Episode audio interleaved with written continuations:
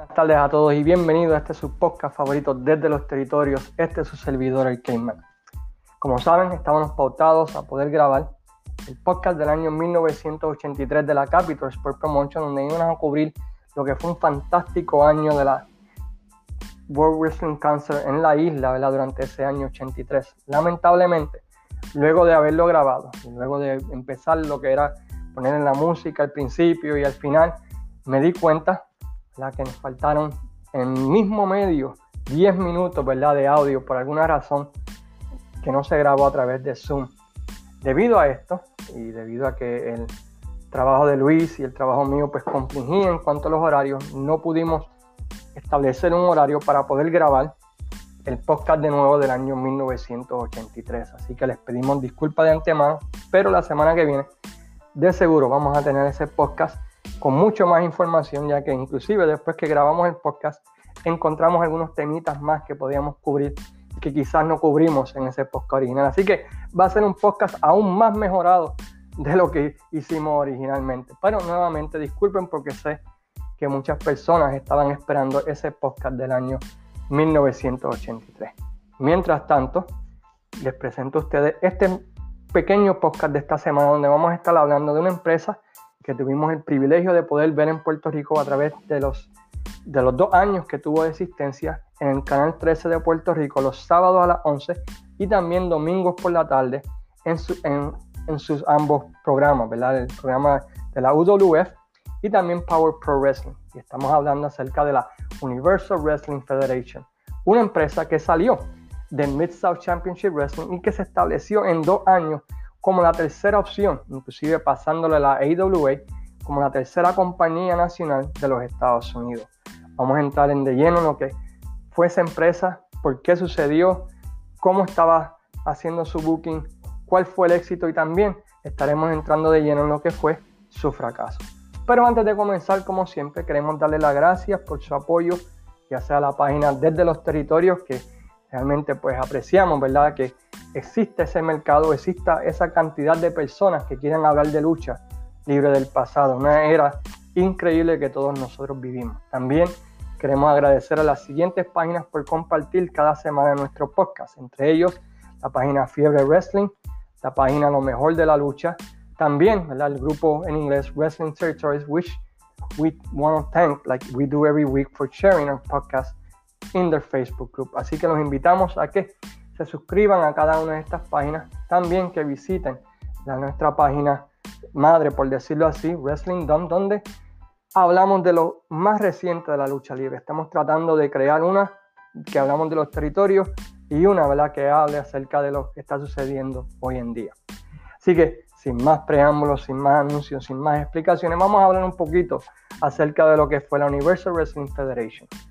Hace varias semanas en el podcast estuvimos hablando acerca de lo que fue la empresa Mid-South Championship Wrestling, una empresa liderada por Bill Watts y que fue considerada o era considerada hasta el día de hoy uno de los mejores territorios de la lucha libre.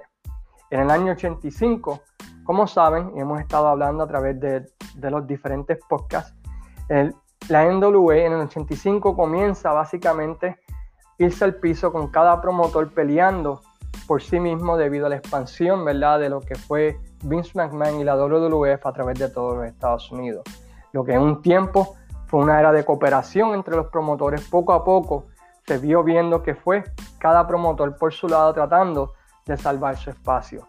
Bill Watts, debido a su booking, la manera de educar a la fanaticada, había tenido gran éxito en el estado de Texas, Louisiana, Kansas y Oklahoma, que eran las ciudades básicas de enseñarle a la gente un cierto tipo de lucha y hasta cierta manera la WWF no pudo entrar a ese territorio porque la gente estaba acostumbrada a ver la lucha libre de una manera. Y lo que hacía la WWF durante ese tiempo, para los ojos de esta fanaticada, era algo ¿verdad? Pues que ellos no entendían, no comprendían y que no hacía sentido, y peor aún, lo veían como una falsedad o una caricatura. Aprovechando que él tenía cuatro estados que eran bien fuertes en cuanto a términos de lucha libre, Bill Watts decide expandir su territorio, irse nacionalmente, ¿verdad? Al principio siguió un poco aliado a la NWA por medio del Jim Crockett Senior Memorial Cup Tag Team Tournaments, pero ya estaba yéndose por ser más independiente, aunque él siempre fue independiente, ya que aunque usaba el campeón de la NWA, realmente, ¿verdad? Pues no pertenecía en sí a la National Wrestling Alliance, sino que básicamente era un aliado de la empresa. Una de las primeras cosas que hace Bill Watts cuando va a expandirse nacionalmente es cambiar el nombre de la empresa. La cambió de Mid-South Championship Wrestling, ya que lo consideraba muy regional y si quería expandirse a California, quería expandirse a Nueva York, a Chicago, a diferentes otros aspectos, él veía que tenía que cambiar el nombre del territorio. Por alguna razón escogió Universal Wrestling Federation, mostrando que era una federación universal, por decirlo así, más o menos el mismo sistema que tenía Carlos Colón en su mente con el título universal, ¿no? Y comienza uh, una redada de talento al área de World Class, inclusive comienza un ataque frontal al territorio de World Class, llevándose al Booker Ken Mantel, llevándose también a muchos de los luchadores de la empresa y estableciendo, básicamente debilitando a World Class en el área de Texas, aprovechando también las lecciones de los Bon para establecerse en todo el estado de Texas, no solamente en la parte oeste del estado como tenía con Mid-South Championship Wrestling.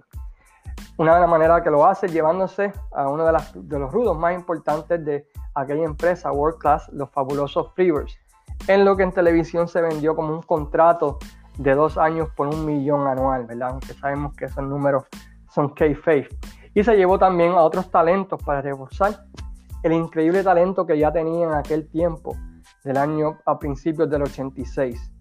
Entre los luchadores que salieron de esta empresa durante este tiempo, pues podemos decir un montón de Hall of Famers. Entre ellos, pues, la voz de la lucha libre americana de nuestra era, que nosotros crecimos, Jim Ross, luchadores como Ted DiBiase, Huxley Jim Duggan, Terry Taylor, Sting y Ultimate Warrior, cuando eran conocidos en aquel tiempo como los Blade Runners, este, Rick Steiner, Dr. Dead Steve Williams, Shane Douglas, One Man Gang, Chris Adams, y aunque no salieron de allí, pero donde realmente se hicieron fama, podemos decir Eddie Gilbert, Jack Victory, Hollywood John Tatum, Missy Hyatt, Los Fantásticos, entre muchos otros que salieron de esa empresa.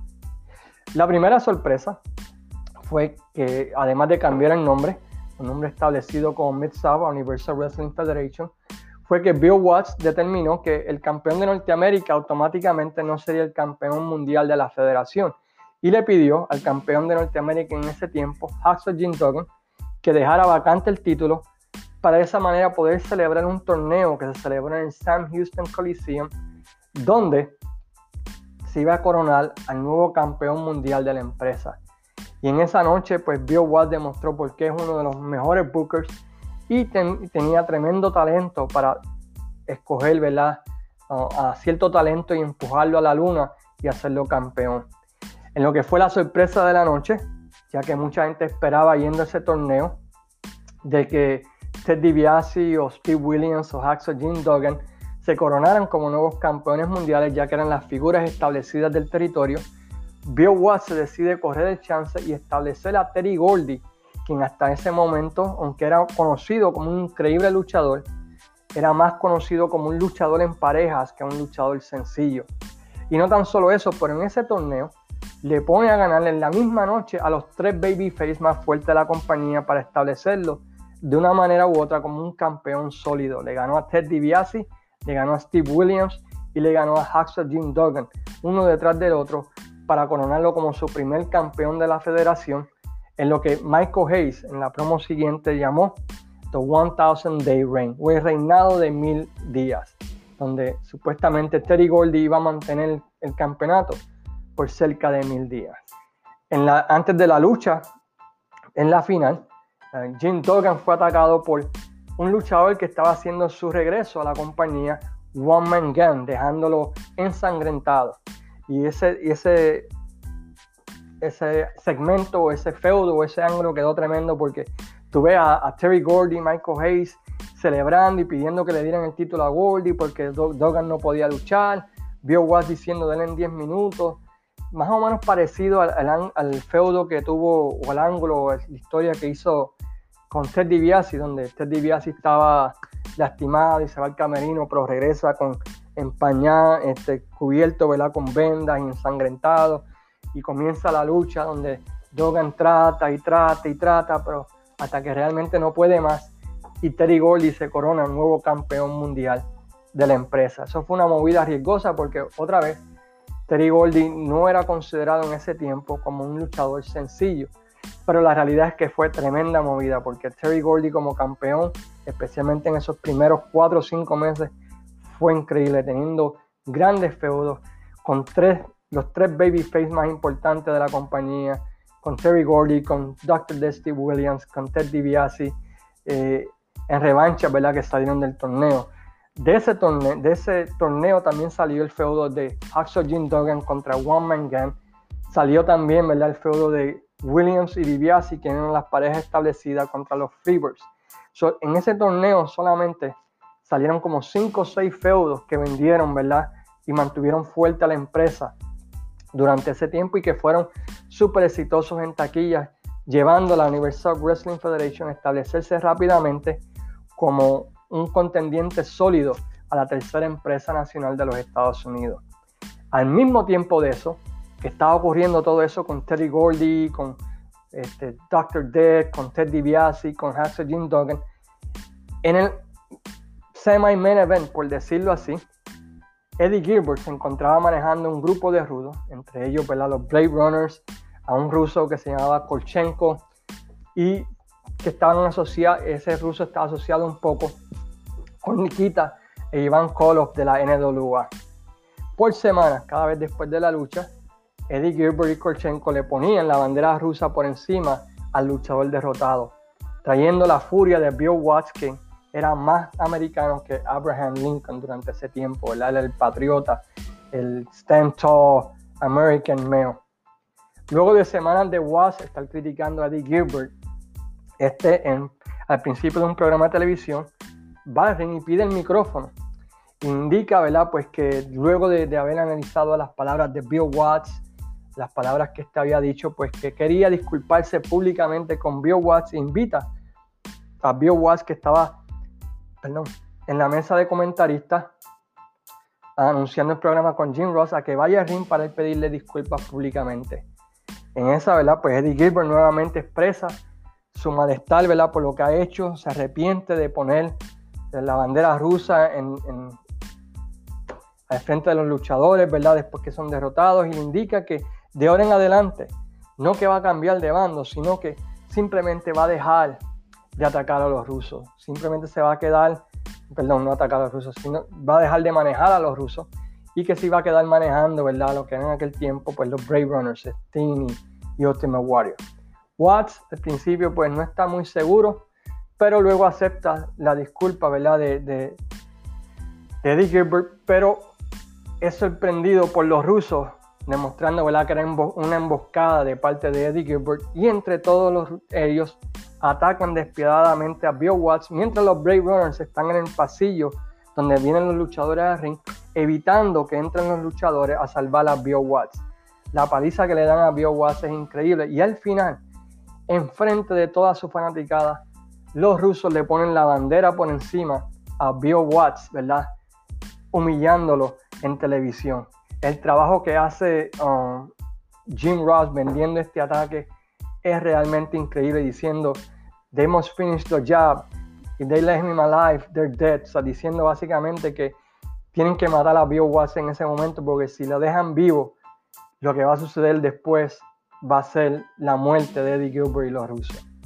Esto llevó a grandes casas con Bill Watts y diferentes luchadores enfrentándose a la familia de Eddie Gilbert con el vaquero buscando revancha de Eddie Gilbert y especialmente de los rusos por haberle puesto la bandera por encima.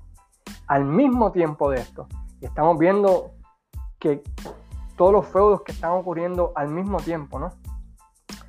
Otra historia que estaba saliendo era el romance entre Eddie Gilbert y Missy Hyatt, que pasó de televisión a la vida real.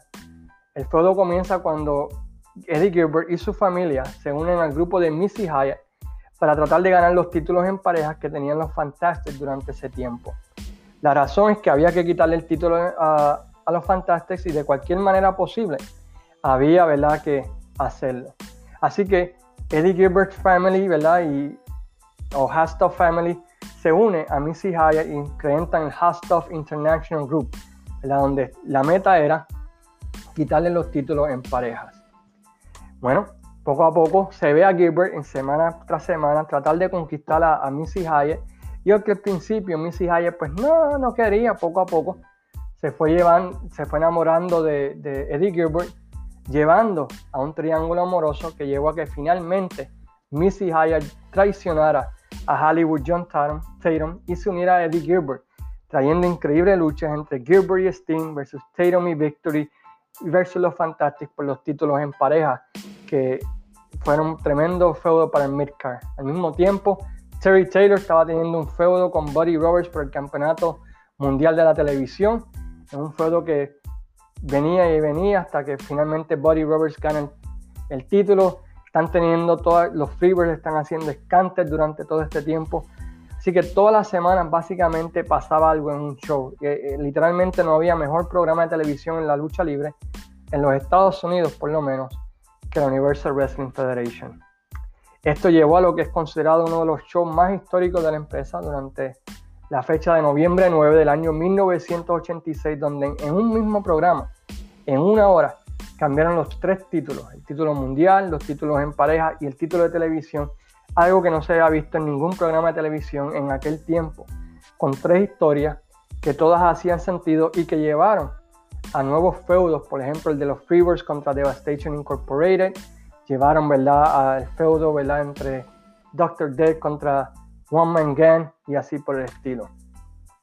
Todo parecía indicar que la UWF al principio del 87 se estaba estableciendo como la tercera empresa que podía ¿verdad? Este, establecerse nacionalmente por encima aún de la AWA. Inclusive la revista Pro Wrestling Illustrated por alguna razón u otra, empezó a darle más cobertura, inclusive haciendo un torneo, ¿verdad? El Pro Wrestling Tournament, algo que no había hecho nunca la revista, con la UWF, porque realmente se estaba estableciendo como la empresa, la tercera empresa de televisión, debido a su booking, debido ¿verdad? a lo que estaba haciendo BioWatch con la televisión.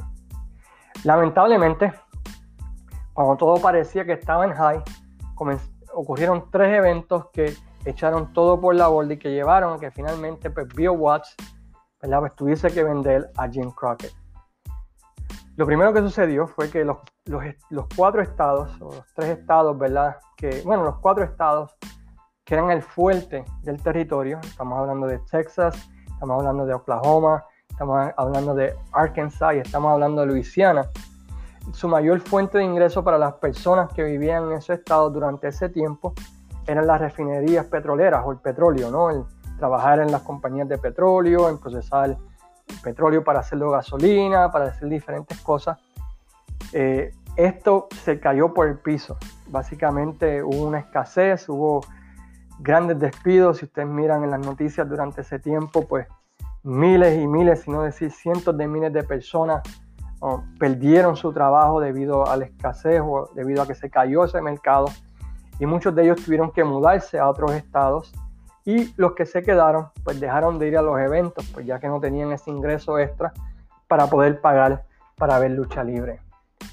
Y así que esto afectó grandemente lo que fueron las casas, lo que fueron, ¿verdad? Pues los ingresos automáticos que podía generar la Universal Wrestling Federation para pagarle a sus luchadores y poder pagar lo que fue la segunda razón que los llevó al, al borde del fracaso, que fue que en su intento de ir nacional, Bill Watts y Jim Ross hicieron una estrategia que tenía sentido en ese momento, pero era una estrategia a largo plazo, no inmediatamente como se tuvieron que ver en ese tiempo. Ellos comenzaron a comprar espacio en televisión, lo que llaman syndication, a través de todos los Estados Unidos, donde la empresa era quien pagaba por presentar el programa de televisión a cambio de que cualquier comercial o cualquier anuncio televisivo que ellos pudieran conseguir viniera a la empresa.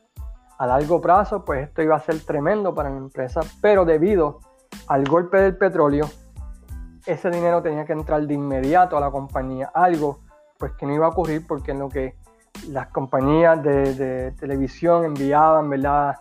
Eh, los anuncios y qué sé yo qué, el dinero de eso pues era un proceso que iba a tomar mucho más tiempo que lo que necesitaba la empresa. Esto afectó grandemente la economía de la empresa porque estaba, entrando, estaba saliendo mucho más dinero que lo que estaba entrando.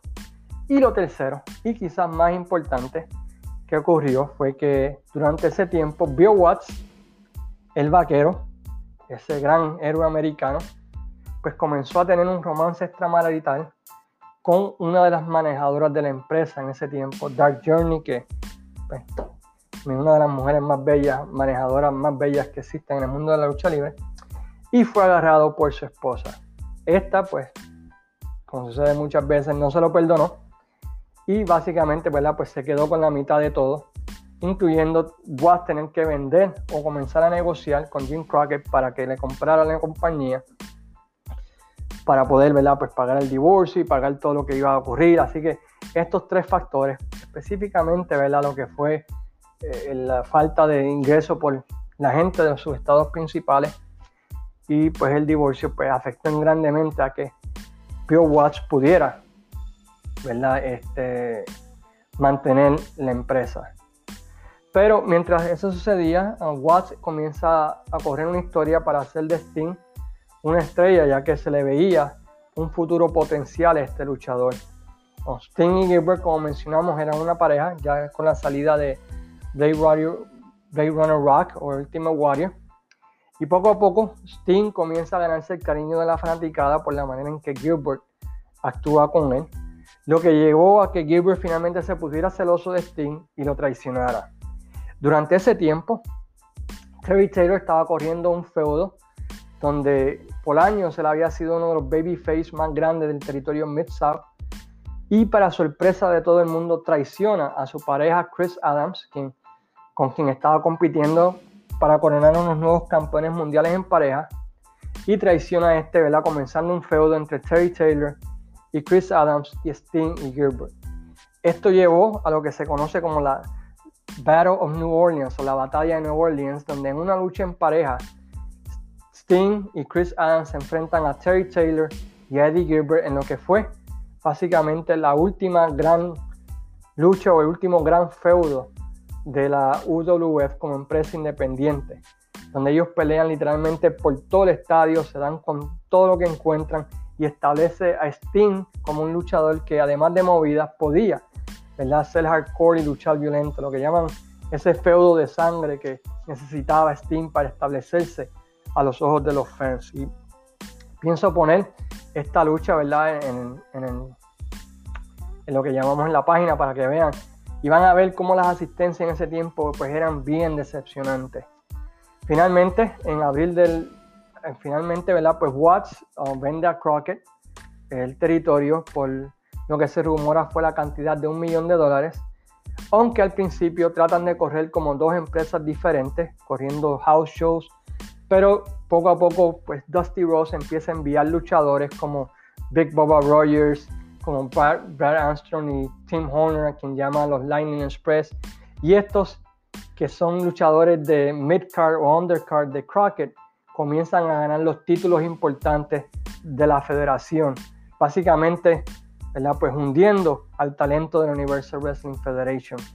No tan solo esto, pero en vez de aprovechar la oportunidad de hacer un ángulo de invasión, Dusty Rose no quiere hacerlo, no ve a los luchadores de la Universal Wrestling Federation como al mismo nivel de los luchadores de Crockett y básicamente pues lo hunde hasta el punto, ¿verdad? De que en Starcade pues Barry Windham y Dr. Dead, pues en vez de ser una lucha por el campeonato, pues es una lucha normal.